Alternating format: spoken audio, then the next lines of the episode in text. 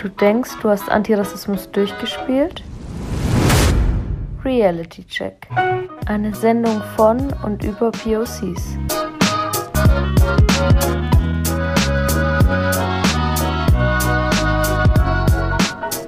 Jeden letzten Montag im Monat im Stoffwechsel bei Radio Z auf der 95.8. Oder auf Instagram at realitycheckchen.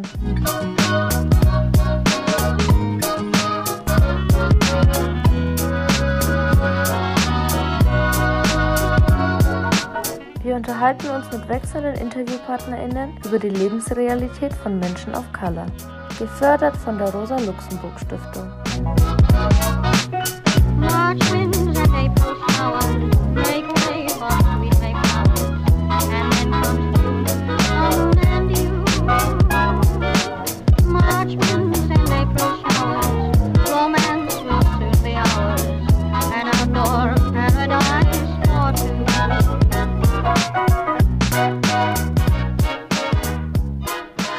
Herzlich willkommen zu unserer super Special Sonderausgabe unserer letzten Folge Reality Check, die gleichzeitig unsere Weihnachtsausgabe ist und die auch gleichzeitig deswegen so special ist, weil wir heute keinen externen Gast oder Gästin haben, sondern die Cindy und ich uns gegenseitig interviewen.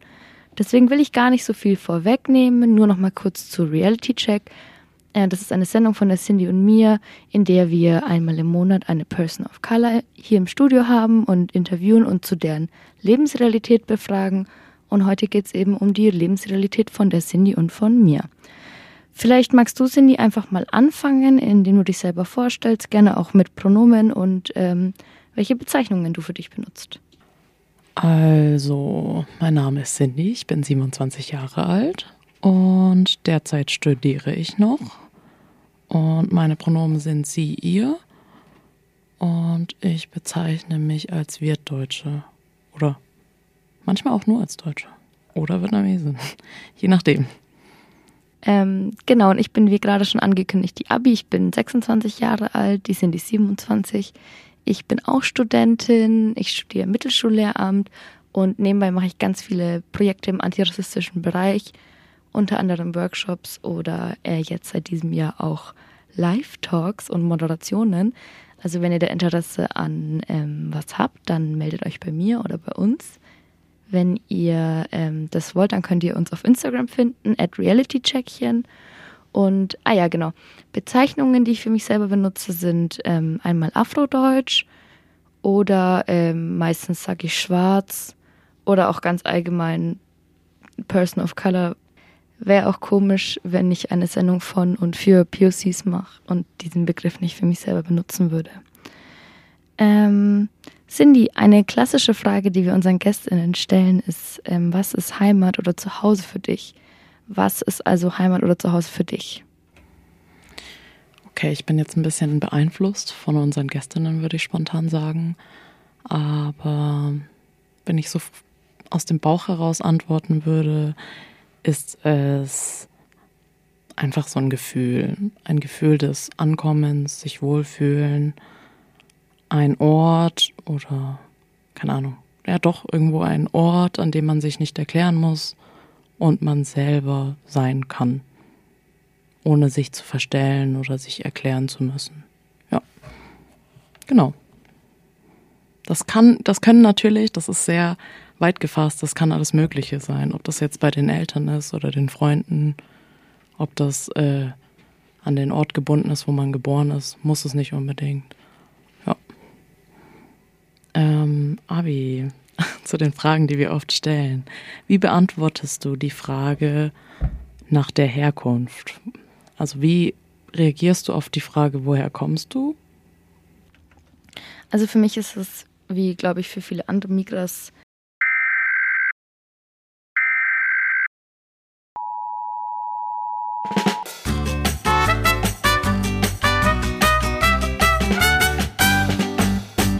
Unterbrechen diese Sendung für ein Reality-Checkchen. Was ist eigentlich Migra. Migra ist eine neue aufkommende Selbstbezeichnung für Menschen mit Migrationshintergrund. Nach offizieller Definition hat eine Person Migrationshintergrund, wenn sie selbst oder mindestens ein Elternteil die deutsche Staatsangehörigkeit nicht durch Geburt besitzt. Die Bezeichnung Migrationshintergrund hat aber durch viele Debatten eine stark negative Prägung bekommen und ist eine Fremdbezeichnung. Viele, gerade junge Menschen, die in zweiter oder dritter Generation eben diesen Migrationshintergrund haben, prägen gerade in aktuellen Debatten und Gesprächen die Selbstbezeichnung Migras. Bis jetzt ist es eine Selbstbezeichnung, die hauptsächlich von Betroffenen genutzt wird und auch nur von diesen genutzt werden sollte. Und jetzt weiter im Programm.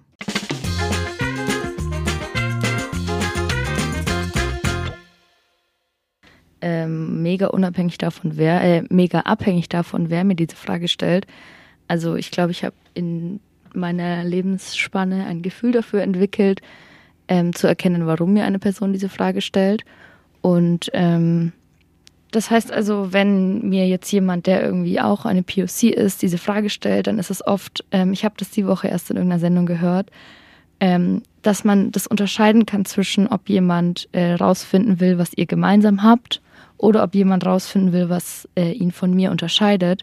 Und das finde ich passt es eigentlich, äh, fasst es eigentlich ganz gut zusammen. Wenn ich das Gefühl habe, dass jemand mir diese Frage stellt, weil er sich von mir abgrenzen will oder rausfinden will, was diese Person von mir unterscheidet, dann werde ich schnell auch ein bisschen sassy, also vielleicht aufmüpfig als deutsche Übersetzung und ähm, sag sehr provokant aus Nürnberg, aus dem Knoblauchsland ähm, oder halt einfach aus Deutschland. Und äh, genau, wenn ich das Gefühl habe, dass mir die Frage gestellt wird, weil jemand wissen will, was wir gemeinsam haben, also welche Art von Diskriminierungserfahrungen wir teilen, aber auch vielleicht, ob wir sogar aus einer, ob ein Teil unserer Eltern oder was weiß ich auch immer man dann als Antwort hat auf die Frage ähm, von einem ähnlichen Teil der Welt kommt, dann hat man da ja auch so eine Gemeinsamkeit und kennt vielleicht die gleichen Kulturen, wie zum Beispiel auch, äh, wie es ja auch der Julia und mir ging, dass als sie irgendwie so erzählt hat aus äh, Erlebnissen aus Kenia, wo dann für mich auch gleich war, oh ja, da war ich auch schon mal und ähm, was uns irgendwie so verbindet.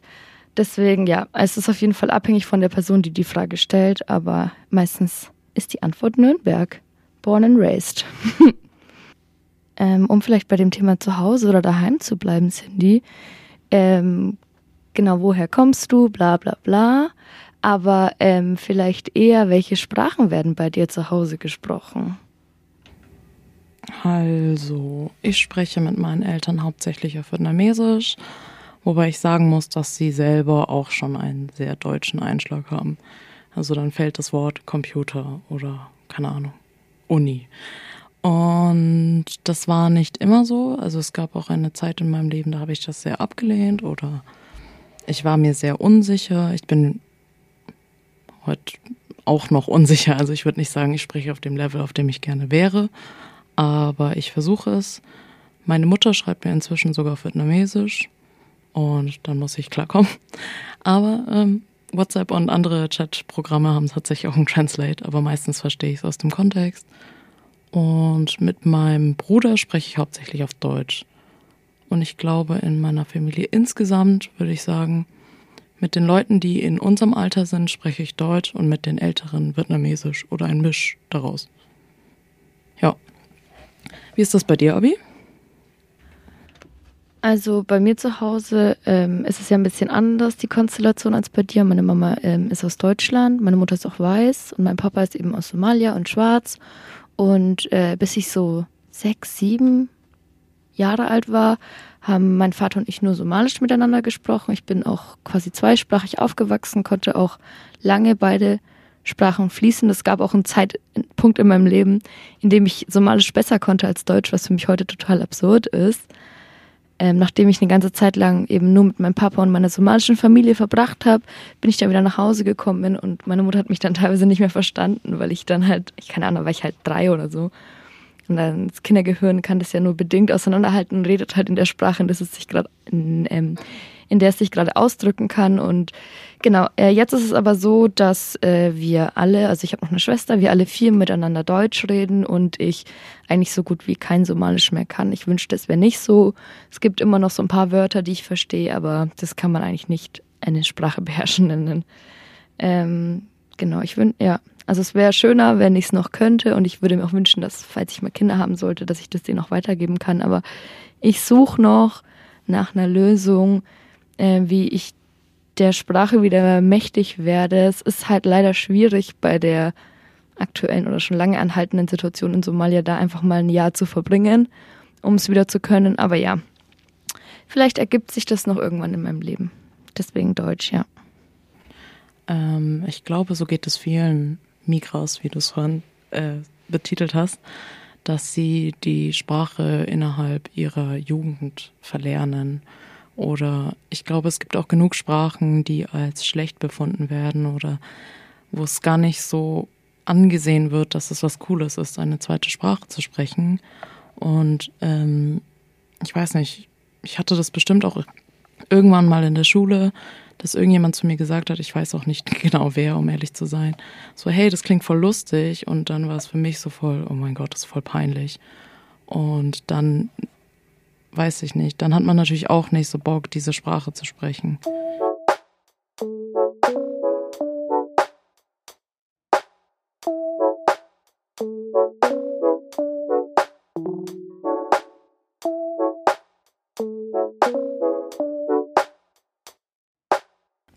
Jetzt aber wieder zurück zu dir und zu uns, Cindy. Und äh, vielleicht zu deiner Kindheit.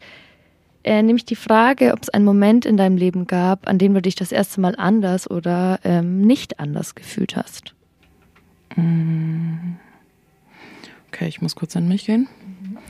Ich glaube, mh, als ich klein war, war mir gar nicht so bewusst, dass ich anders aussehe. Anders in Anführungsstrichen, aber wenn ich jetzt Bilder betrachte, sehe ich auch alle Kinder im Kindergarten, also im Kindergarten ist das ja auch noch häufiger, waren blond und ich hatte halt sehr schwarzes Haar, dunkle Augen und äh, ja, dementsprechend bin ich auch aufgefallen. Ähm, ich würde nicht sagen, dass es genau ein Moment war, sondern eher eine Sammlung aus, hey, woher kommst du, woher kommen deine Eltern und sich dieser wiederholenden Frage nach der Herkunft.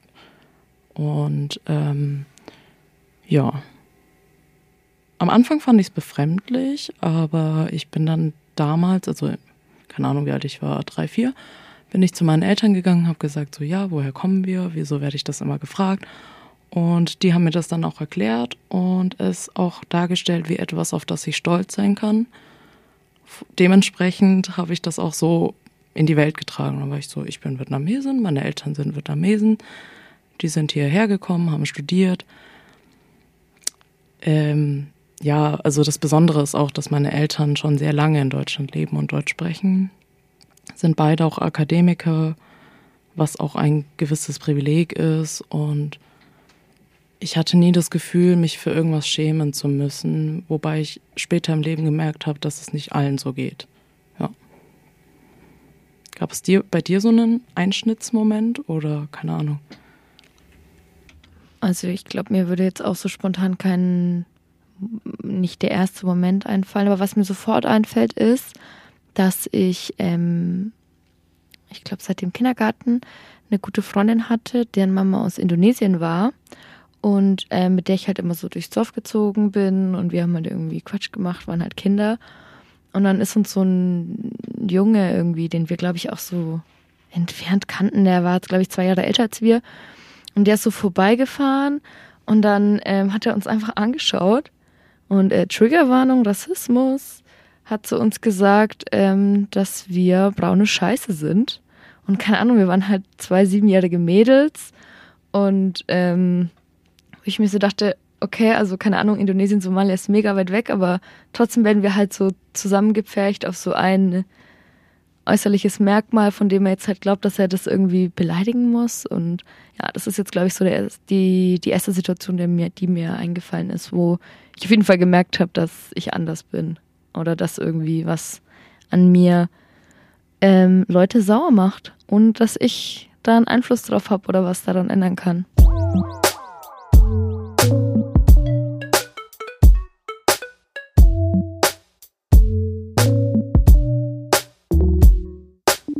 Mal ein bisschen weihnachtliches Thema.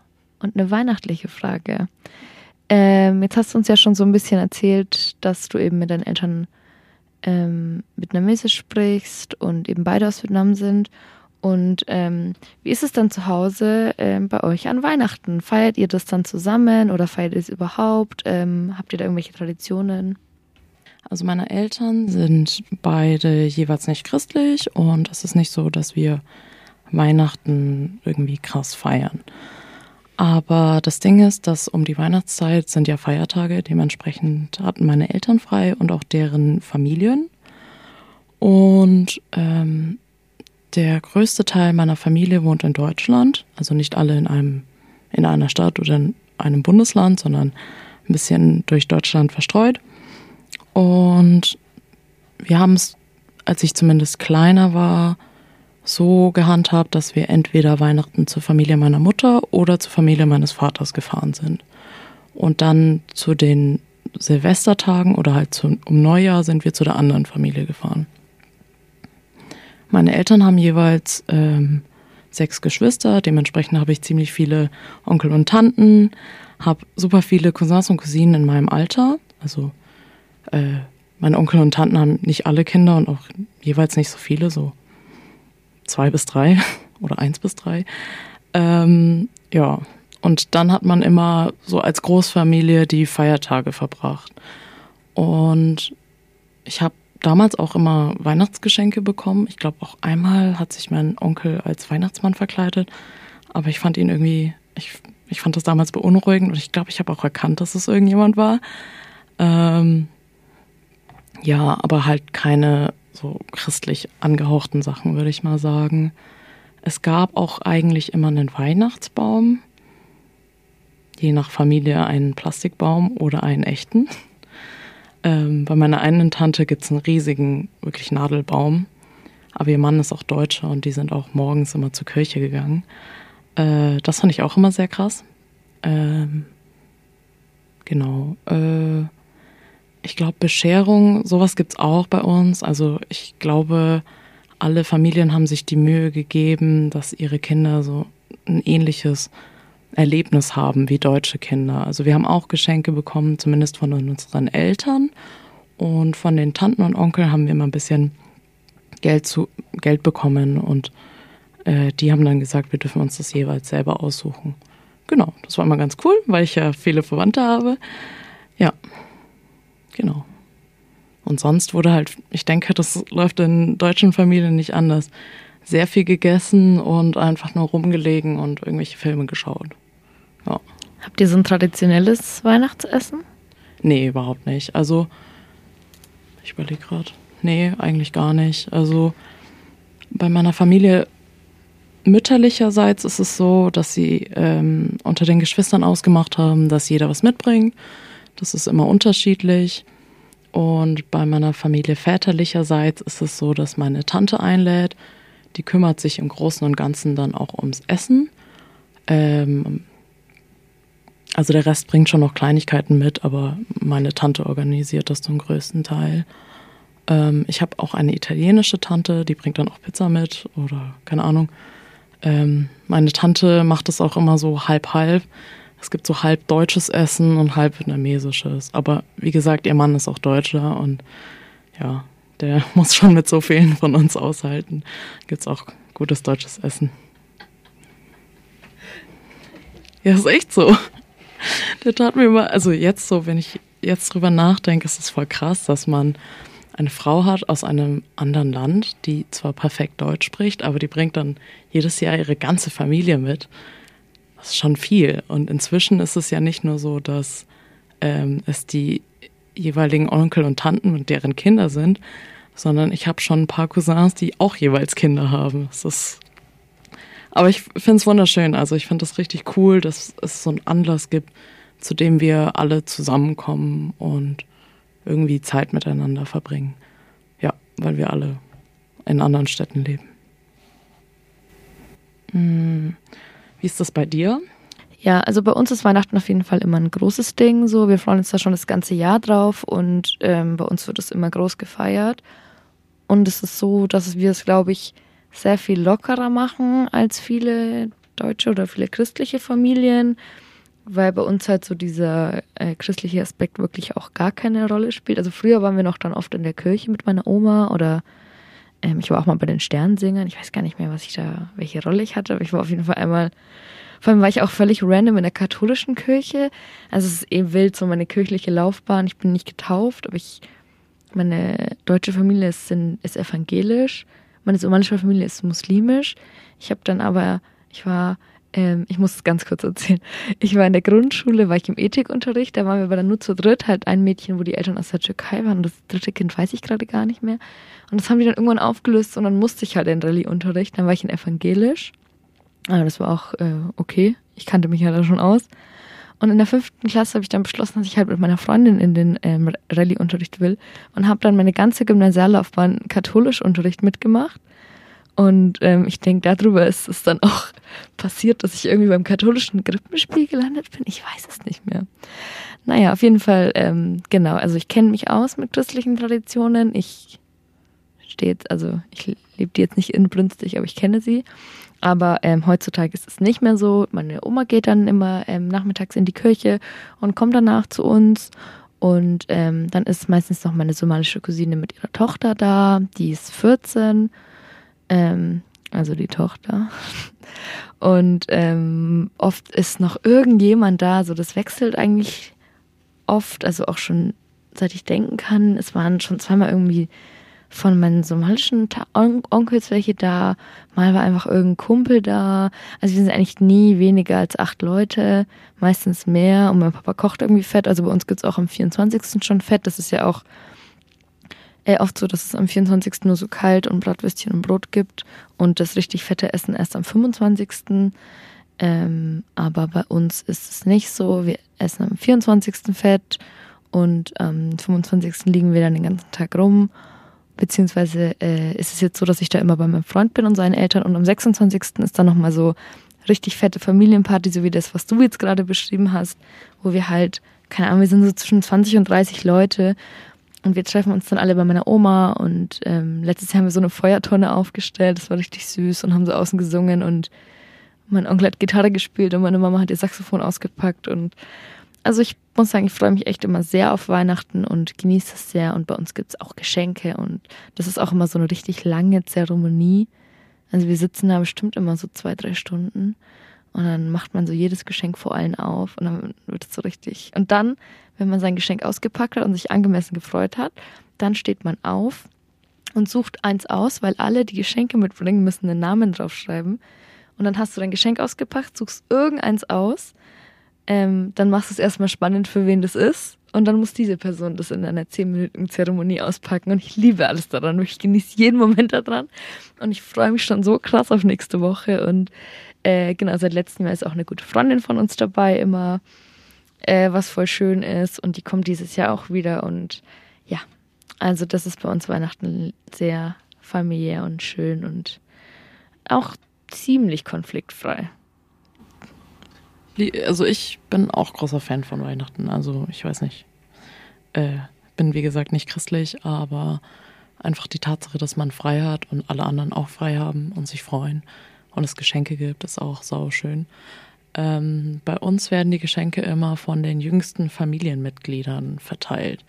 Also früher waren das meine Cousine und mein Bruder. Also mein Bruder ist sieben Jahre jünger als ich und meine Cousine gut zehn Jahre. Die sind jetzt aber auch schon erwachsen, deswegen machen das die ganz klein. Und äh, das ist immer sehr unterhaltsam, weil die ja nicht lesen können. Das heißt, sie rennen rum und teilweise wissen die ja auch gar nicht, wie alle heißen von ihren ganzen inzwischen Großtanten, Großonkel. Oder manchmal steht da quasi der Vorname und die kennen die nur unter Onkel XY und äh, dann werden die immer hin und her geschickt. ist auf jeden Fall sehr süß.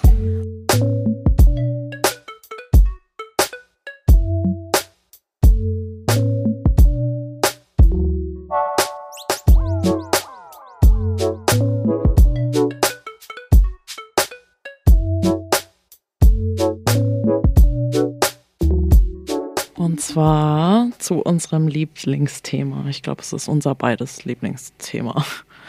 Ähm, was ist dein Lieblingsessen? wo wir schon bei Fettessen waren. Also wie bei jeder Frage, ähm, wo ich mich für was Spezielles entscheiden muss, kriege ich instant Beklemmungen, weil ich Angst habe, dass ich irgendwas Geiles vergesse und das eigentlich viel lieber ist als das, was ich jetzt gleich sagen werde. Aber ähm, also genau. ähm, was ich auf jeden Fall immer essen kann und was ich auch immer sage, ist Spaghetti mit Tomatensauce, weil das geht für mich, das könnte ich glaube ich echt ein Jahr lang jeden Tag dreimal am Tag essen. Ich finde einfach Nudeln sind sowas Geiles. Genauso esse ich aber sau gerne Reis, auch in allen möglichen Zubereitungsarten. Also das heißt jetzt irgendwie klassisch, klassisch so steamed Jasminreis. Ich liebe aber auch so, wie es so in Somalia oder man kennt es vielleicht eher so auch aus so indischem Reis. Ähm, wenn man vorher so Gewürze anbrät und die Reiskörner so anbrät und Zwiebeln anbrät und dann erst das Wasser reinmacht. Oder mexikanisch, also ich liebe, ich liebe Kohlenhydrate. Ich glaube, das ist es eigentlich. Ich liebe auch Kartoffeln. Ähm, also ja, ich jetzt auch ein bisschen Angst, wenn ich Nudeln mit Tomatensauce sage, dass die Leute nicht verstehen, wie sehr ich Reis liebe. Also ja, Nudeln mit Tomatensauce. Aber denk bitte daran, dass ich auch Reis liebe. Was ist dein Lieblingsessen, Cindy? Vielleicht fällt dir das leichter als mir. Ähm, ja, bei Kohlenhydrate bin ich voll bei dir. Ich glaube, spontan würde ich sagen, eins meiner Lieblingssachen ist napolitanische Pizza. Ähm, und dann würde ich sagen, also weil ich würde sagen, Pizza kann man mit allem Möglichen belegen. Bin ich einfach gut dabei. Ähm, und dann würde ich sagen, mh, vietnamesische Frühlingsrollen. Also nicht diese kleinen mit nur ein bisschen Gemüse drin, sondern so große mit Reispapier, die dann auch gefüllt sind mit Glasnudeln, Morcheln, Karotten, normalerweise Hack. Ich esse inzwischen kein Fleisch mehr, aber äh, dann vegetarischem Hack oder äh, Pilzen oder so. Genau. Ähm, man isst das auch oft mit so einem, ich glaube, äh, hier im europäischen äh, Raum würde man das als Bowl bezeichnen. Also es ist oftmals in so einem Reisnudelsalat mit Salat, Reisnudeln, diesen Frühlingsrollen, Erdnüssen und Fischsoße oder halt äh, eine vegetarische Soße. Mm. Ja, und sonst äh, sehr viel Süßkram. Gibt es Ja. dann auch irgendein ein Essen, das für dich noch nicht in den Mainstream geschafft hat? Weil das kenne ich jetzt zum Beispiel auch. Das hatte ich, glaube ich, auch schon öfter mal in vietnamesischen Lokalen. Aber fällt dir irgendein Essen ein, was es für dich noch in den Mainstream schaffen sollte, unbedingt? Gibt es auf jeden Fall einige. Ich glaube, es kommt auch, weil vietnamesisches Essen ja sehr beliebt ist. Banh Mi gibt es ja inzwischen sehr viel. Auch sehr geil. Ähm, dann. Also, ich liebe Ban Xeo. Schreibt man B-A-N-H-X-E-O.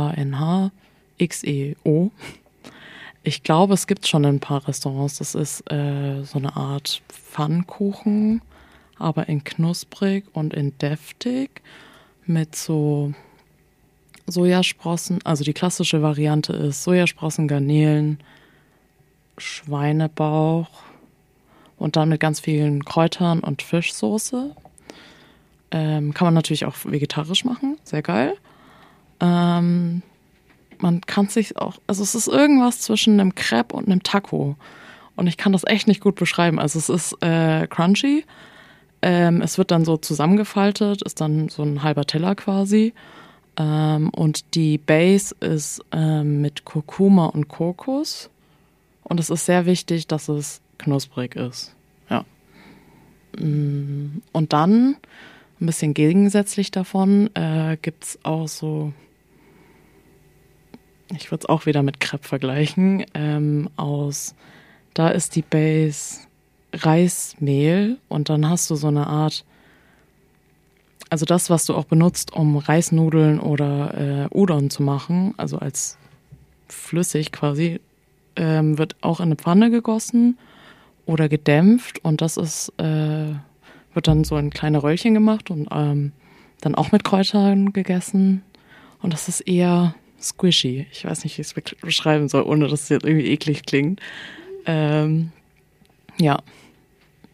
Vielleicht von der Konsistenz auch ein bisschen mehr wie Sommerrollen. Ja. Das ist sehr lecker. Das habe ich auch bis jetzt nirgendwo gesehen. Ja. Was aber auch ein bisschen schwierig ist, ist, dass ich vegetarisch esse. Äh, man denkt immer, Vietnamesisch hat voll viel äh, vegetarisches Essen, aber das stimmt gar nicht. Also im deutschen Raum vielleicht, einfach weil es innen ist und weil es gut umsetzbar ist, aber realistisch oder in Vietnam gar nicht mal so. Ja. Fällt dir irgendein Essen ein, was du gerne auf die Hand kaufen wollen würdest? Also ich überlege schon die ganze Zeit, aber so spontan fällt mir gar nichts ein. Ähm, was ich aber sagen kann, was ich mir wünschen würde, was mehr in dem Mainstream ist, ist, aber ich habe ja gerade schon davon geredet, einfach verschiedene Arten Reis zubereiten, Reis zuzubereiten. Ich sehe das so oft, dass Leute diese Kochbeutel kaufen, wo man dann so diesen Kochbeutel in heißes Wasser legt und dann nach 20 Minuten den Beutel wieder rausnimmt. Und es gibt so viele tolle Wege, die wirklich auch leicht sind, sich Reis daheim zuzubereiten, egal ob ihr ihn weiß mögt oder angebraten oder was weiß ich. Ähm, googelt es. Am besten googelt ihr Rezepte von Leuten, die auch was mit dem Land zu tun haben. Und äh, macht euch euren Reis daheim und benutzt keinen Kochbeutel. Ich meine damit jetzt nicht diese Instant-Reis-Sachen. Ich finde das nochmal was anderes. Also so diese, die man sich in die Mikro macht. Weil da sehe ich den Vorteil, dass das halt in einer Minute fertig ist. Ne? Aber so ein Kochbeutel, das, also da, es gibt keinen Vorteil davon. Du hast ja dann noch Soggy Rice, der nicht geil ist.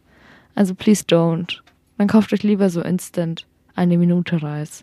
Oder macht ihn euch selber. Ich bin ja Team Reiskocher. Aber ich würde auch spontan sagen, ich bin ein bisschen schwierig, was Reis angeht, weil ich hauptsächlich Jasminreis essen würde. Oder der Reis, der in Richtung Sushi-Reis geht oder so koreanischen Reis, also so, der so ründlich ist. Aber ich bin überhaupt kein Fan von so trockenem Reis, außer da ist richtig viel Butter drin, aber nicht so ein, ja. Ähm, wenn ich indisch essen gehe, kaufe ich, äh, hole ich mir voll oft kein Reis, sondern einfach nur Naan. Alles mit Naan.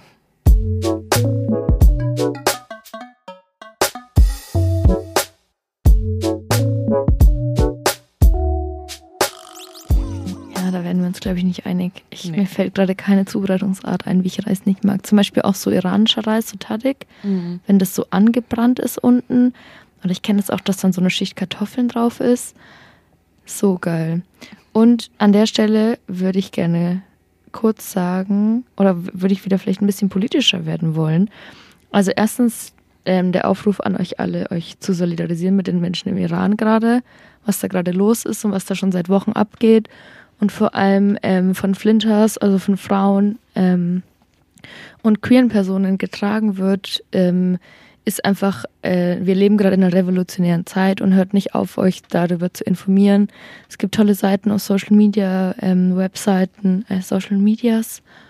Zum Beispiel ähm, hat tatsächlich Joko Winterscheid seinen Account einer iranischen Aktivistin gegeben. Also es gibt eigentlich keine Ausreden, sich da Informationen zu holen. Und ähm, das Wichtigste und das Einfachste, was ihr machen könnt, ist da informiert zu bleiben und ähm, nicht aufzuhören, darüber zu reden, weil das macht es dieser Sittenpolizei und diesem Regime schwerer, da ähm, die Leute zu unterdrücken, wenn wir im globalen äh, Norden nicht aufhören, darüber zu reden.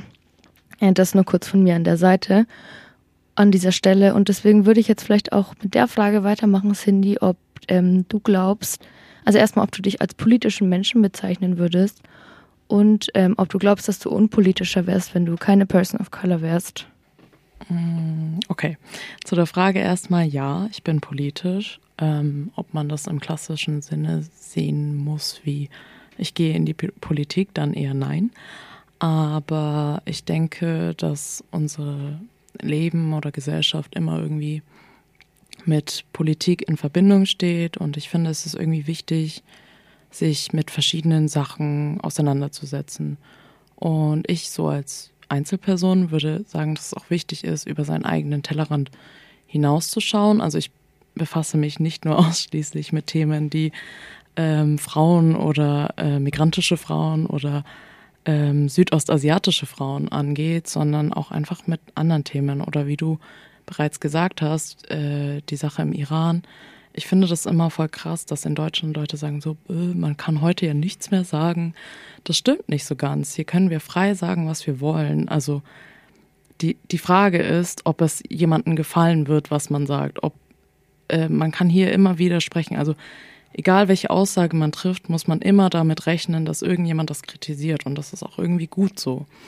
Und die Vorstellung, in einem Land zu leben, wo ich nicht frei sagen könnte, was ich denke oder frei sein könnte, wer ich bin, ist schon krass. Also ich würde spontan auch sagen, ich kann es mir gar nicht vorstellen. Und ähm, zu dem politisch sein, ich hoffe, ich wäre trotzdem politisch.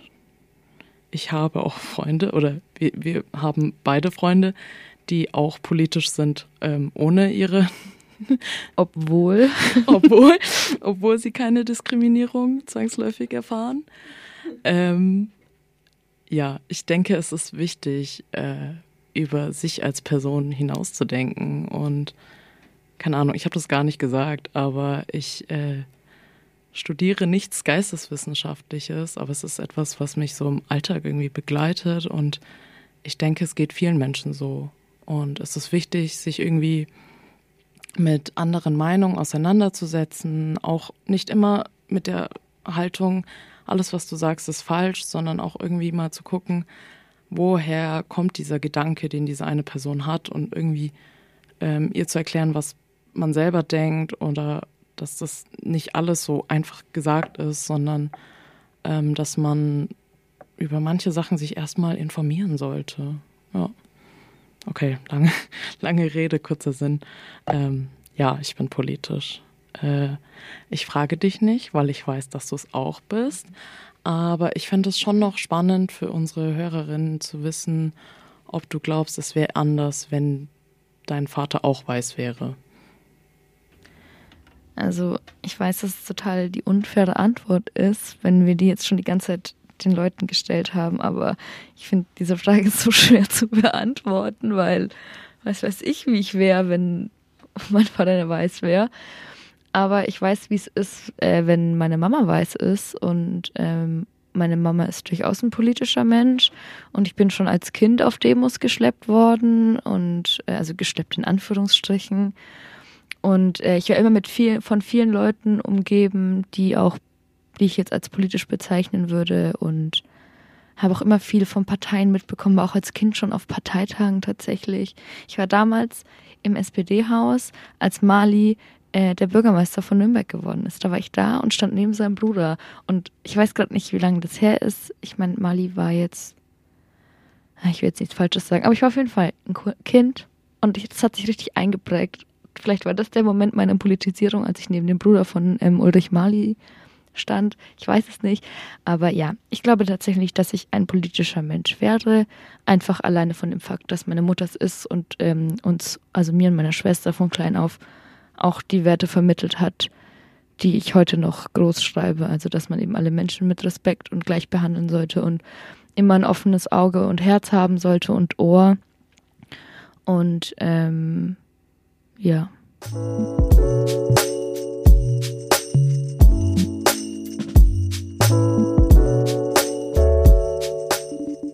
Ähm, eine Frage, die mir heute Mittag eingefallen ist und die ich dich unbedingt fragen wollte, Cindy, ist, ähm, also ich muss kurz ausholen, aber also man hat ja als so Mensch das Gefühl, dass irgendwie, wie man selber Sachen wahrnimmt, äh, dass das die Wahrheit ist erstmal so grundsätzlich oder dass das gegeben ist. Und ich glaube, oft vergessen wir, dass viele Dinge oder die wenigsten Dinge gegeben sind und gerade so Dinge, ähm, die so Zwischenmenschliches angehen, einfach auch sehr äh, von unserem Kulturraum, in dem wir uns begeben, äh, bewegen, geprägt sind. Und äh, gerade was so Sachen angeht, die so Zeichen von Respekt sind, also wie man Respekt der anderen Person gegenüber zeigt, sind ja was, die äh, sind ja Sachen, die total wichtig sind, um irgendwie eine gute Grundlage miteinander zu schaffen, die aber überhaupt nicht selbstverständlich sind. Und die sich eben so enorm von Kulturkreis zu Kulturkreis unterscheiden können. Also alleine das Thema, ob man sich jetzt in die Augen schaut beim Reden oder nicht, ob man ähm, sich die Hand gibt oder nicht. In Deutschland ist natürlich dieses Duzen und Siezen ein großes Ding. In anderen Sprachen gibt es das überhaupt nicht, den Unterschied. Also nur mal so als Beispiel. Und jetzt wollte ich dich fragen, ob dir da vielleicht irgendwas einfällt, was, ähm, also vielleicht irgendein Zeichen von Respekt, das du irgendwie mega weird findest oder dass du äh, eher so aus dem vietnamesischen Kulturkreis kennst, was ist in Deutschland total irrelevant ist oder genau. Ähm, okay. Ich würde spontan sagen, ähm, ich bin krass damit aufgewachsen, dass es voll wichtig ist, alle Menschen zu begrüßen. Ähm, das klingt jetzt voll weird, aber ähm, auch als Kind wurde mir halt eingebläut, du musst jeden so wirklich separat begrüßen. Nicht einfach nur Hallo, sondern wirklich Hallo Onkel XY, Hallo Tante, ähm, Hallo irgendwelche Verwandten und du musstest alle begrüßen. Und ähm, was ich auch als Kind sehr äh, befremdlich fand, ist, dass es im Vietnamesischen die höfliche Form von Nein ist, dass man erst Ja sagt und dann Nein. Also man sagt Ja, Nein, wenn man etwas verneinen möchte. Man dürfte nicht einfach, also natürlich dürfte man, aber ähm, es gehört sich nicht einfach Nein zu sagen. Und auch so kurz und knapp zu antworten wäre nicht okay. Ähm, ja, aber das, ich weiß nicht, ob ich das jemals aufs Deutsche angewendet habe. Ähm, die andere Sache, die ich äh, so aus dem Kulturkreis kenne, ist, dass es schon ein bisschen wichtiger ist, wie alt eine Person ist. Also in vietnamesischen, aber ich glaube auch in anderen asiatischen Sprachen ist es so, dass es nicht nur äh, Pronomen gibt, sondern auch quasi Wörter, die ben man benutzt, um jemanden anzusprechen. Also man benutzt spezifisch, das ist eine Frau, die älter als ich ist, äh, hat ein bestimmtes Wort, genauso wie ein, ein Mann, der älter ist als mein Vater, hätte auch eine bestimmte Bezeichnung. Und es ist wichtig, dass man die richtigen Wörter dafür wählt.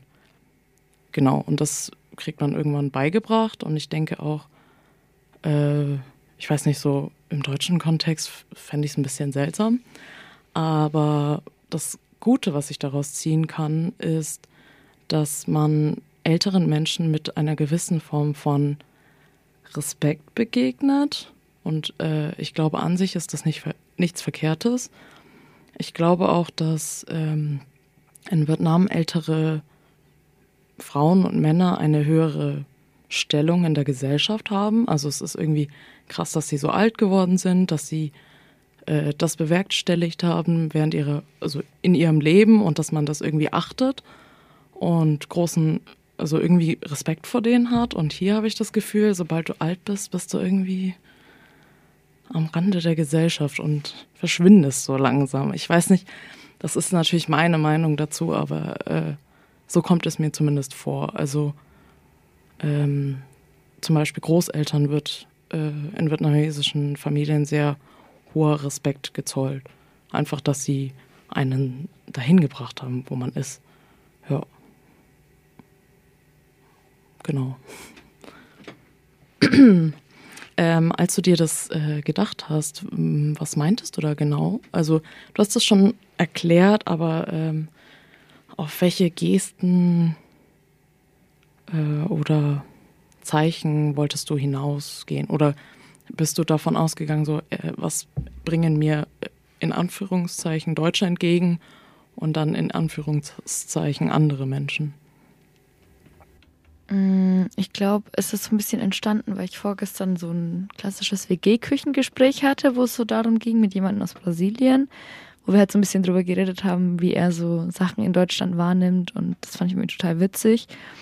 Und ähm, ich glaube, also klassisch ist für mich so dieses Du, Duzen und Siezen, weil das halt gerade so in den Kreisen, in denen ich mich bewege, gibt es halt kaum Leute, die ich sieze. Deswegen ist es irgendwie so in meinem Alltag gar nicht so drinnen, obwohl es ja schon in Deutschland sehr wichtig ist, dass du angemessen siehst und duzt.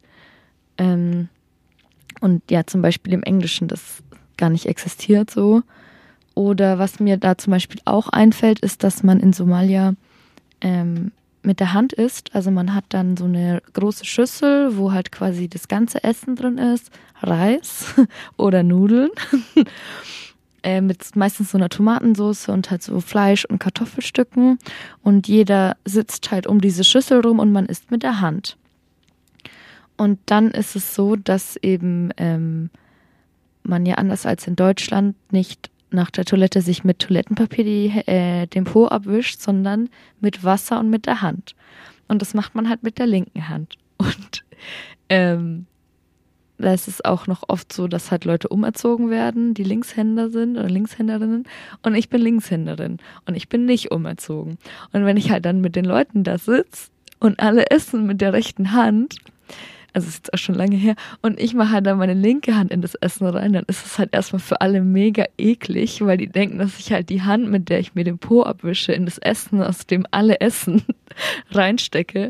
Und ähm, ich weiß gar nicht, ob das jetzt so viel mit Respekt zu tun hat, das ist vielleicht eher irgendwie ein Kulturunterschied. Aber das ist auf jeden Fall was, was ich, wo ich irgendwie oft dran denken muss und kichern muss. Ähm, oder was mir, glaube ich, auch dabei eingefallen ist, ist, dass ich zum Beispiel aus dem Koreanischen kenne, dass es da, also erstens das auch das, was du gerade beschrieben hast mit diesen Bezeichnungen für Leute, die älter sind oder jünger, also dass es halt viel relevanter ist, dass man weiß, wie die Leute, wie alt die Leute sind, mit denen man in einer Runde sitzt. Und dann ist es auch beim Trinken mega wichtig, dass man sich entsprechend wegdreht, also dass man bloß nicht ähm, gegen den ganzen Körper zu der Person hinwendet, was ja ähm, in Deutschland total wichtig ist, dass du, wenn du jemanden aufmerksam, also wenn du jemanden zeigen willst, dass du ihm Respekt entgegenbringst, solltest du dich ja gerade eben erst zu einer Person hindrehen. Also das nur so als Beispiel. Ich glaube, da kann man echt mega ins Detail gehen, auch wie man Leuten eben in die Augen schaut, wie man, wie man die Hand gibt, ob man die Hand gibt, bla bla bla. Aber finde ich einfach ähm, total spannend, mir das so anzuschauen, wie das so unterschiedlich ist in den verschiedensten ähm, Kulturen auf der Welt und dass jeder aber denkt, dass so wie man es selber macht, ist es halt richtig und normal und die anderen sind komisch und weird. Ähm, Spoiler Alert, wir sind alle weird.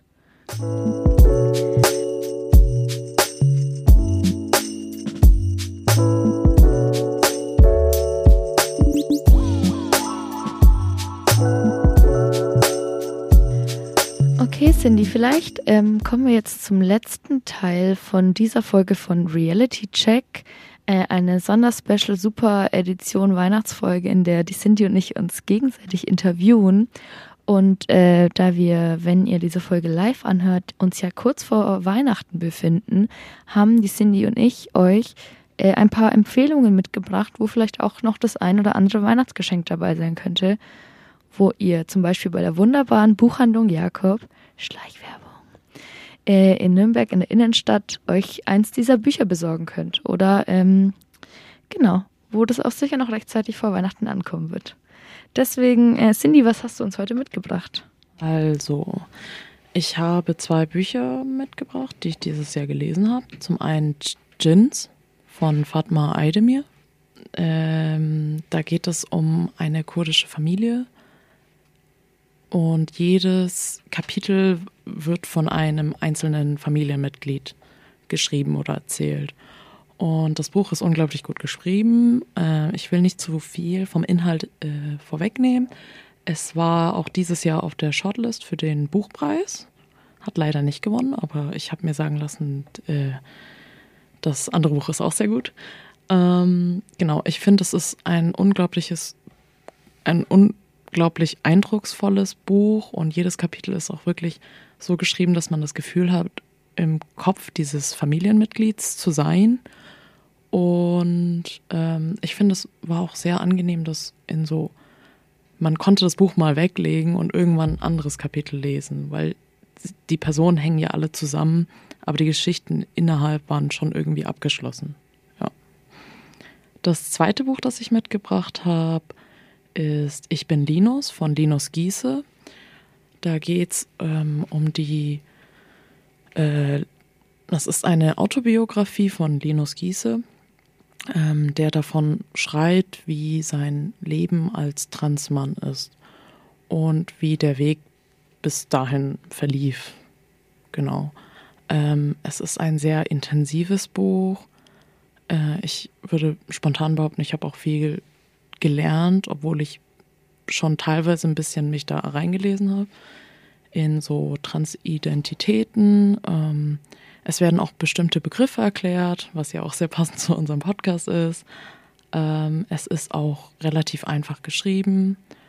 Aber ja, ich würde es Leuten empfehlen, die gerade sich informieren wollen, was das Thema angeht.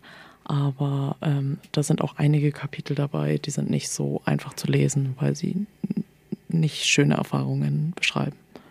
So als Triggerwarnung. Ja. Genau. Mm, Die anderen Sachen, die ich mitgebracht hatte, sind keine Bücher, aber weitere Empfehlungen. Und zwar ein Artikel namens Meine Schrottcontainer-Kindheit von Vanessa Wu. Ich bin ein großer Fan von ihr. Ähm, Sie ist Journalistin und sie beschreibt ihre Kindheit im Asylbewerberheim und wie sie darin aufgewachsen ist. Und den Artikel habe ich schon vor Jahren gelesen, aber das war auch einer der ersten Male, wo mir aufgefallen ist, selbst wenn eine Person sich auch als deutsch-vietnamesisch beschreibt oder als deutsch wird, ähm, kann ihre, ihr Leben so anders sein als meins. Ähm, genau. Und passend dazu eine Dokumentation ähm, Mein Vietnam. Da geht es um die Lebensrealität eines wirtdeutschen Ehepaars in München. Genau. Ja. Ich hatte noch äh, Musik- und Buch, äh, Podcast-Empfehlungen, aber ich glaube, das sprengt ein bisschen. Die Empfehlungen können wir auf unserer Instagram-Seite teilen. Äh, folgt uns da auch gerne at realitycheckchen. Dort findet ihr auch zu jeder Folge weitere Informationen und Fotos und eben auch äh, ein Linktree, in dem ihr nochmal alle Folgen anhören könnt, die es bis jetzt so gibt. Ähm, ja, Abi, was hast du denn mitgebracht? Nachdem. Das ist eine lange Liste. Äh, ja, also ich habe drei Bücher mitgebracht, ähm, die mich irgendwie dieses Jahr begleitet haben und die äh, mir auch nicht so richtig aus dem Kopf gehen. Und ähm, das erste ist Radikale Zärtlichkeit von Shader Kurt, Warum Liebe politisch ist. Und es ist ähm, am ehesten vielleicht ein Sachbuch, in dem äh, Shader Kurt irgendwie beschreibt, was es für Konstruktionen von Beziehungen gibt und von vermeintlicher Liebe und von Liebe und ähm, wie viel wir vielleicht an, als Gesellschaft noch an uns arbeiten müssen, damit Liebe irgendwie gleichberechtigt oder auch überhaupt Liebe sein kann. Und ich finde eben gerade dieses Konzept von Zärtlichkeit, die radikal ist, so schön, weil eben irgendwie in dem Wort Zärtlichkeit so viel steckt und äh, das vielleicht auch nicht ganz so ausgelutscht ist wie Liebe, weil lieben kann man irgendwie schnell und jeden, aber zu wem ist man zärtlich? Und an wichtig, als wichtigst, ähm, am wichtigsten ist es natürlich auch zärtlich zu sich selber zu sein. Und ähm, ich finde es gar nicht so leicht, den Inhalt zu beschreiben. Es ist aber so, dass die äh, TH, also die OM äh, Fachhochschule in Nürnberg, letztes Semester, glaube ich, oder dieses Semester so ein ähm, Projekt gemacht hat, was mega schön war, wo es eben, wo dieses Buch von Shader Kurt im Fokus stand und die haben über das ganze Semester hinweg so verschiedene Aktionen gestartet. Also es gab zum Beispiel jetzt erst vor kurzem so einen Poetry Slam Abend. Äh, das Projekt heißt Oh My Love, also OMO. Und dann haben sie einen ganzen Satz an Büchern eben von radikaler Zärtlichkeit gekauft und als Wanderbücher in der Uni ausgelegt, die man dann immer wieder ähm, quasi irgendwie sich holen konnte. Und die Idee war auch, dass man beim Lesen Notizen reinmacht und dann es wieder auslegt und die nächste Person dann dieses schon bearbeitete Werk zur Verfügung hat. Und eine andere Veranstaltung im Rahmen dieser Aktion war eben, dass Shader Code an die Uni gekommen ist und äh, aus ihrem Buch gelesen hat, ihr Buch vorgestellt hat und davor so einen Schreibworkshop gemacht hat. Und das waren so vier Stunden und die ähm, Becky, also eine gute Freundin von mir, meine beste Freundin, äh, und ich haben uns da eben angemeldet und waren da. Und es waren vier Stunden und es waren nur zehn Leute und es war so intensiv und wirklich Shader Kurt ist so ein krasser Mensch, der man einfach nur zuhören will und die irgendwie also dieser Tag hat mein Jahr so krass begleitet und ich denke da so oft dran und ähm, genau, deswegen radikale Zärtlichkeit, warum Liebe politisch ist. Ähm, dann habe ich noch mitgebracht an alle Orte, die hinter uns liegen, von Sintuchan Varataraja. ähm, das Buch finde ich fast noch schwerer zu äh, beschreiben als radikale Zärtlichkeit, weil es irgendwie ähm, was ist, was ich so noch nie gelesen habe. Also es ähm, Sintuchan erzählt quasi ausgehend von einem Foto von ähm, der Mutter, die irgendwie mit, ich glaube, es ist so ein Foto, wo Elefanten mit drauf sind.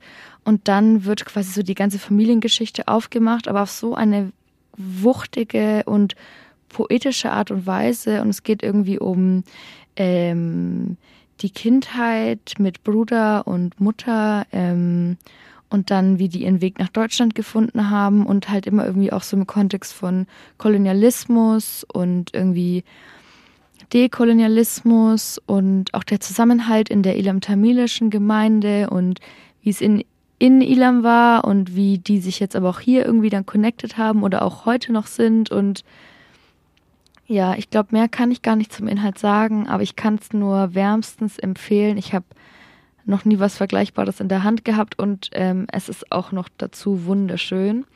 Und äh, Sinchuan kommt auch aus der Kulturgeografie, auf jeden Fall aus der Geografie und ähm, auf jeden Fall auch fette Empfehlung für den Instagram-Kanal, ich glaube, Edvaratas, wo ähm, Sinchuan eben auch ganz oft total wichtige so Stories hochlädt über alle möglichen Themen, die ähm, oftmals auch wehtun, aber ähm, total wichtig sind und gut auf den Punkt gebracht. Und ähm, ja, ich bin auf jeden Fall großer, großer Fan.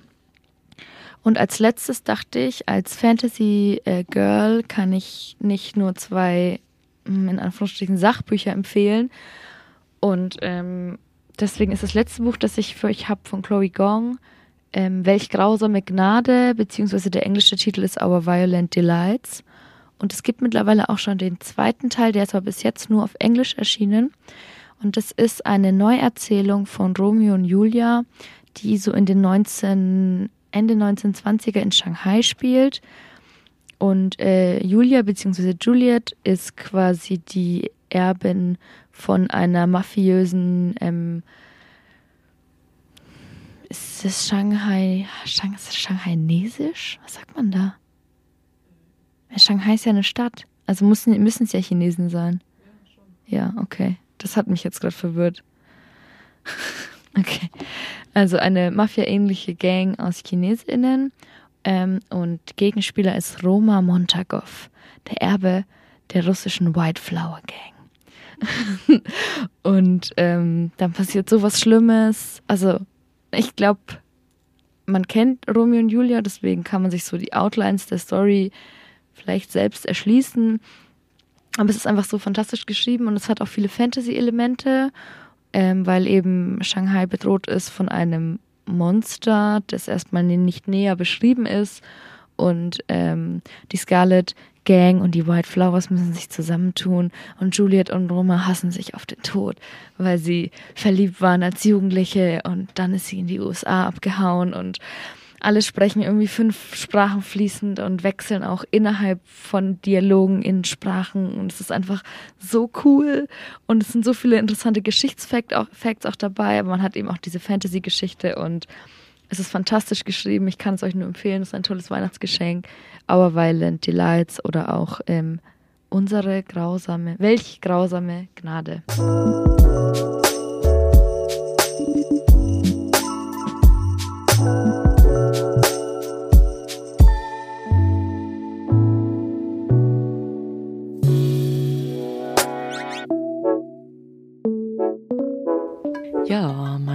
Letzte Frage an dich und auch immer die eine der interessantesten Fragen, die wir an unsere Gästinnen stellen.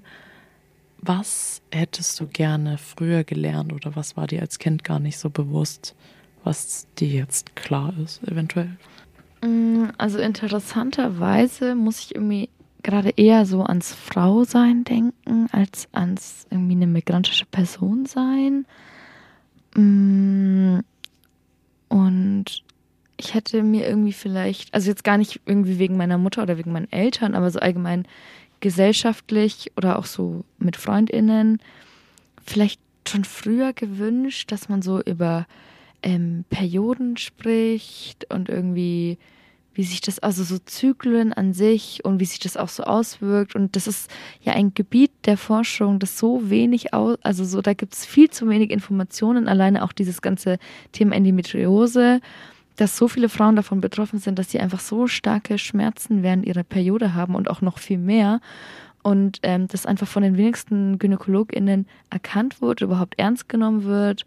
Also ich glaube, ich würde mir einfach viel, ich hätte mir viel früher gewünscht oder würde es mir immer noch wünschen, dass man viel offener über sowas miteinander reden kann und dass eben auch gerade jungen menstruierenden Personen beigebracht wird, was da alles dazugehört und dass es einfach auch normal ist, wie man sich fühlt und auch so, dass man überhaupt mal eine Abschätzung hat, ob das normal ist, wie viel man blutet, was so zwischen der Periode passiert, wie man irgendwie seinen Eisprung wahrnimmt. Ähm, also irgendwie so in die Richtung. Weiß nicht, warum das das Erste ist, was mir eingefallen ist, aber es ist auf jeden Fall so, dass ähm, das noch viel zu sehr Tabuthema ist und redet mit Leuten, die ihr kennt, darüber. Und ähm, erstmal ist alles, was du fühlst, normal. Und wir sind alle weird. Und ähm, wenn du das Gefühl hast, dass dich jemand nicht ernst nimmt und du Schmerzen hast, dann geh zu einer anderen Ärztin oder zu einem anderen Arzt. Weil es ist total legitim, wenn man Schmerzen hat. Ja, ich weiß nicht, warum mir das so einfällt, aber es ist so, I stand by it. Ähm, hättest du was gerne früher gewusst oder früher gelernt? Mm, Ich glaube, es wäre cool, wenn wir nicht alle so angepasst wären. Das klingt jetzt irgendwie so salopp gesagt, weil äh, ich glaube schon, dass wir uns alle immer, also viele zumindest, ähm, sich Mühe geben, irgendwie nicht so krass aufzufallen. Und damit möchte ich jetzt nicht sagen, dass wir alle krass auffällig werden müssen. Manche wollen das ja auch gar nicht sein, sondern mh, auch so durch die Gespräche mit unseren Gästen oder Gästinnen ist mir aufgefallen, dass ich glaube, vielen hätte es geholfen, wenn man zum einen mehr Repräsentation hätte und zum anderen auch einfach öfter vermittelt bekommt, hey, ist okay, wie du bist. Du musst nicht das eine sein, du musst auch nicht das andere sein. Ähm, einfach sein, so. Genau. Ähm, und dass das irgendwie auch so weitergetragen wird. Ob das jetzt so Sprache ist, ähm, weil man sich schämt, dass man, keine Ahnung, mit Türkisch aufgewachsen ist und nicht mit Englisch oder Französisch oder ähm, die Themen, die wir hatten, wie Aussehen, wie sehe ich aus, ich habe keine blonden Haare oder keine blauen Augen oder keine schmale Nase oder ja, keine Ahnung, ähm, auch Akzente oder Essen. Also ich habe schon von Leuten gehört, die sich für ihr Essen schämen, wo ich mir auch denke, nein, das geht nicht. Ähm, oder halt auch Sachen wie Periode, dass man äh, irgendwie Scham davor hat, das auszusprechen, dass man gewisse Symptome hat und irgendwie über diese Sachen nicht gesprochen wird. Und das sind ja Sachen, die jeden betreffen. Und ich würde mir irgendwie wünschen, dass das nicht mehr so ein Ding ist. Ich glaube, ich weiß nicht, so aus rechten Ecken wird immer geschimpft, dass alles so Identitätspolitik ist. Aber ganz ehrlich, die machen halt auch Identitätspolitik. Also auch äh, Parteien, die eher auf dem rechteren Spektrum sind, die machen Themen, die sie interessieren, was ja wieder mit ihrer Identität zusammenhängt. Ähm, ja, genau. Und was ich auch gerne früher gelernt hätte, wären so gute Kommunikationsstrategien. Aber ich glaube, das ist äh, ein großes Fass. Ja. Ja, apropos Kommunikation, wir sind heute und für jetzt mit unserer Kommunikation und Konversation am Ende. Und äh, ich finde es mega schön, dass wir jetzt einfach nochmal die Möglichkeit hatten, uns gegenseitig die Fragen zu stellen, die wir jetzt schon äh, anderen Leuten in der Vergangenheit gestellt haben. Und äh, ich hoffe, ihr hattet genauso viel Spaß wie ich. Wir würden uns sehr freuen, wenn ihr ähm, auf Instagram zum Beispiel uns folgt, at realitycheckchen. Äh, ansonsten gibt's die Folge auch in der ähm, Mediathek von Radio Z zu finden auf der Website oder auch auf Mixcloud ähm, zum Anhören und weitere Informationen, die ganzen Links, hier werden auch diese ganzen Bücher und ähm, die, den Artikel, den die Cindy auch genannt hat, auch auf Instagram zeigen. Ähm, und ähm, außerdem in den Shownotes verlinken. Wir würden uns freuen, wenn ihr uns folgt, aber auch wenn ihr uns weiterempfehlen könnt an Freunde und Freundinnen. Ähm, ja, ich persönlich und ich glaube auch, ich kann für dich sprechen, Abi. Wir würden uns freuen, wenn ihr euch mit den Themen beschäftigt, die wir in den vergangenen Folgen angesprochen haben und auch insgesamt, dass äh, sich mal ein Bild davon zu machen, was für eine andere Lebensrealität andere Menschen haben. Und hinterlasst uns fünf Sterne bei Spotify. Genau, danke.